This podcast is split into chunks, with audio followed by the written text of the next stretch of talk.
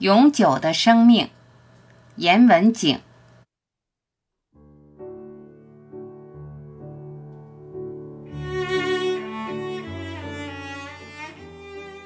过去了的日子永不再回来。一个人到了三十岁的边头，就会发现自己丢失了一些什么：一颗臼齿，一段盲肠，一些头发，一点点和人开玩笑的兴味。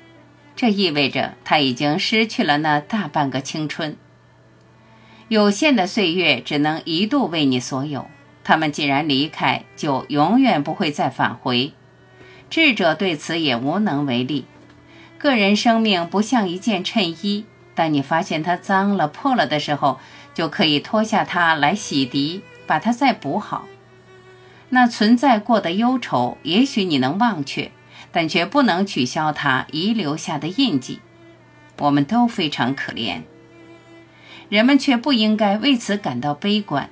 我们没有时间悲观，我们应该看到生命自身的神奇。生命流动着，永远不朽。地面上的小草，它们是那样卑微，那样柔弱。每一个严寒的冬天过去后，它们依然一根根地从土壤里钻出来。欢乐地迎着春天的风，好像那刚刚过去的寒冷从未存在。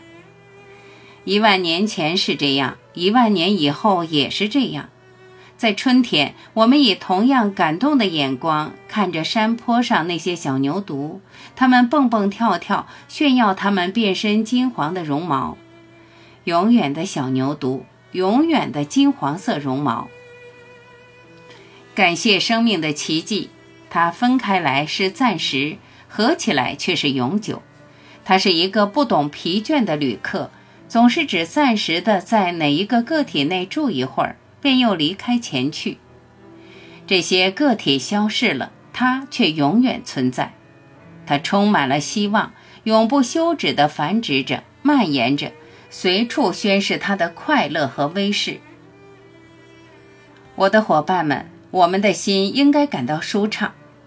让我们赞美生命，赞美那毁灭不掉的生命吧。我们将要以工作、以爱情来赞美它。生命在那些终于要凋谢的花朵里永存，不断给世界以色彩，不断给世界以芬芳。凋谢和不朽混为一体，这就是奇迹。